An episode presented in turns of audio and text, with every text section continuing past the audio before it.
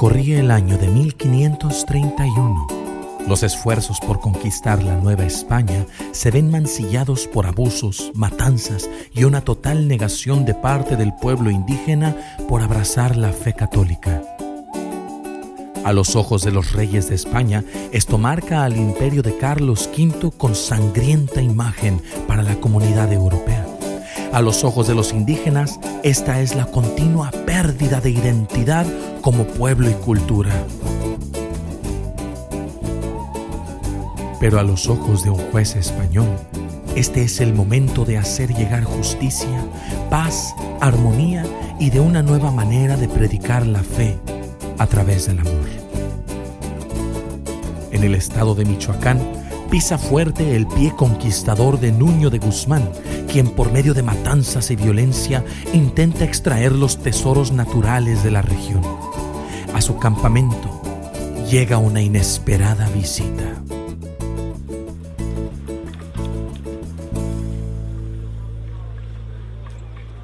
Señor gobernador, pide audiencia a un juez recién llegado de España.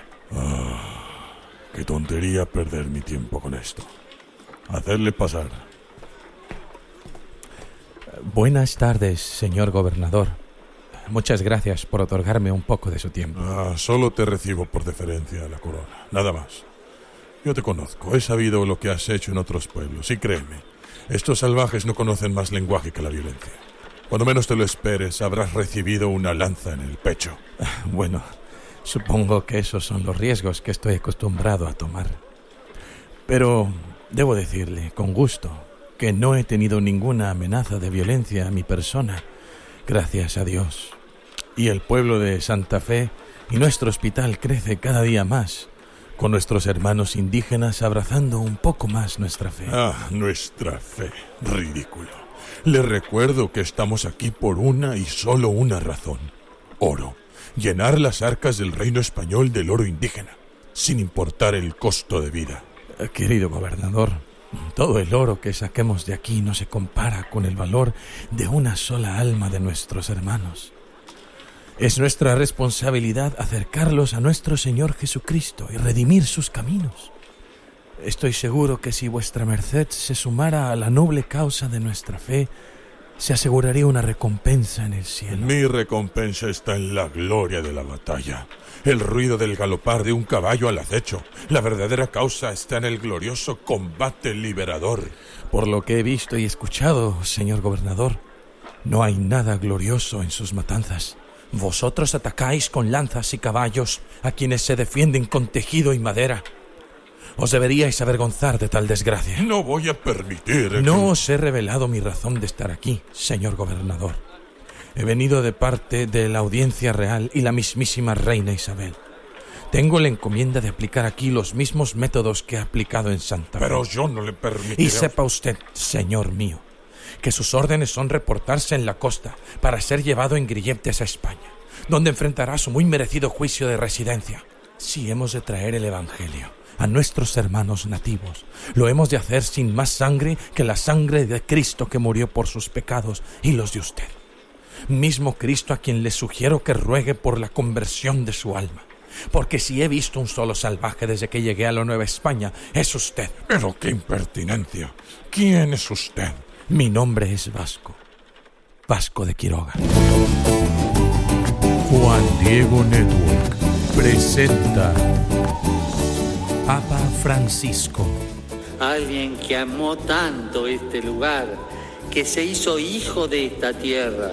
Monseñor Carlos Garfias Merlos. La presencia y la sacralidad de Don Vasco se mantiene actual, como si todavía estuviera entre nosotros. Cardenal Alberto Suárez Inda.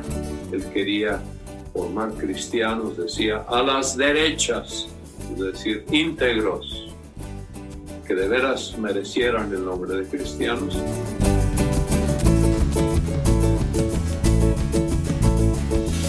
Morelia, 16 de febrero del año 2016. En el marco de su visita a México, el Papa Francisco le recuerda a los jóvenes que ellos son la riqueza que debe convertirse en esperanza. Ustedes son la riqueza. Hay que transformarla en esperanza. Sin embargo, unas horas antes acababa de celebrar la Santa Misa en compañía de miles de religiosas, consagrados, sacerdotes y seminaristas. Y fue ahí donde durante la homilía reveló un par de detalles particulares que lo acompañaban en la Eucaristía ese día. Agradezco al señor cardenal arzobispo que haya querido que se celebrase esta Eucaristía con el báculo de este hombre y el cáliz de él.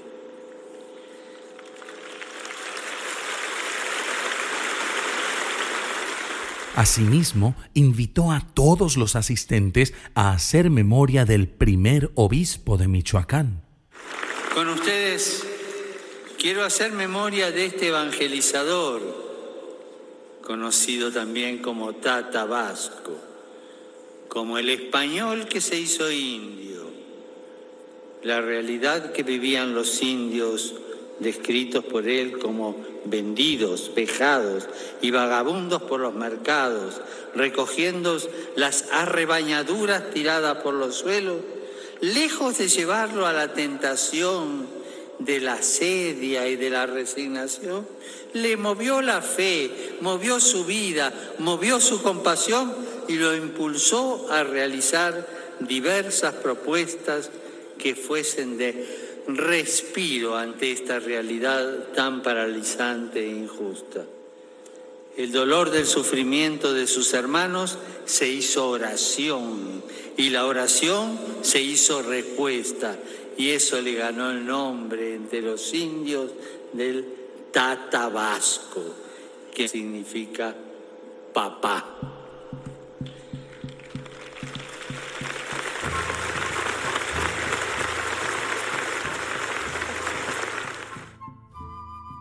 Para muchos michoacanos presentes, orgullosamente este signo representaba la ilusión constante del Santo Padre de hacer de la cultura indígena especial mención en el esfuerzo de evangelización.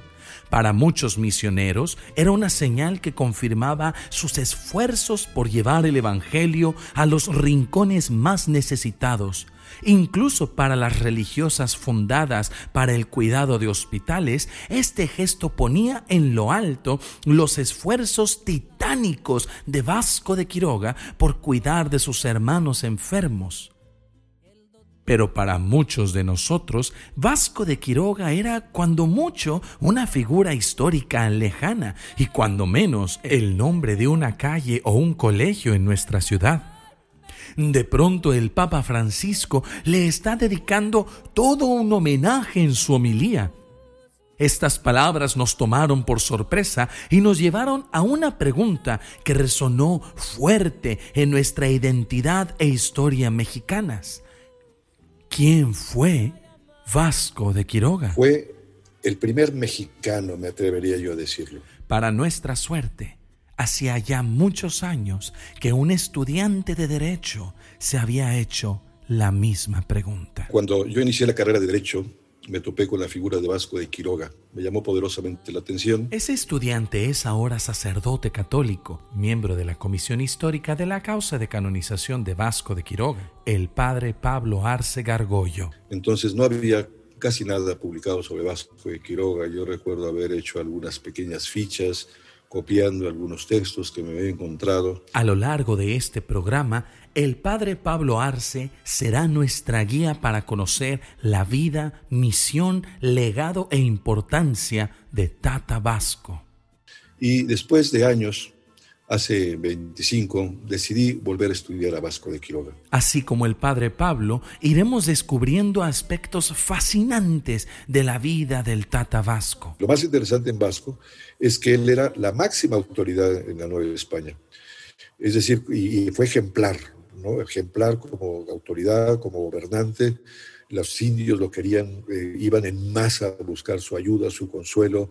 Él era caritativo continuamente, era juez, y, realmente hizo justicia con una sabiduría enorme, siempre se comportó con una gran rectitud, sus ahorros se los daba a los indios, con sus ahorros compró tierras para hacer un pueblo maravilloso que es el pueblo hospital de Santa Fe de los Altos, que hoy está pues en Santa Fe saliendo de la Ciudad de México. Vasco de Quiroga fue una figura de autoridad bondadosa en un periodo histórico marcado por la sangre y la opresión. La caridad y el amor de Vasco se puede sentir hasta el día de hoy en las comunidades que tanto amó. Escuchemos ahora al actual arzobispo de Morelia, Monseñor Carlos Garfias Merlos. Fue elegido obispo y fue el primer obispo de Michoacán. Un hombre muy exigente para el respeto de la dignidad de las personas y muy bondadoso y muy comprometido como promotor social con los más desamparados.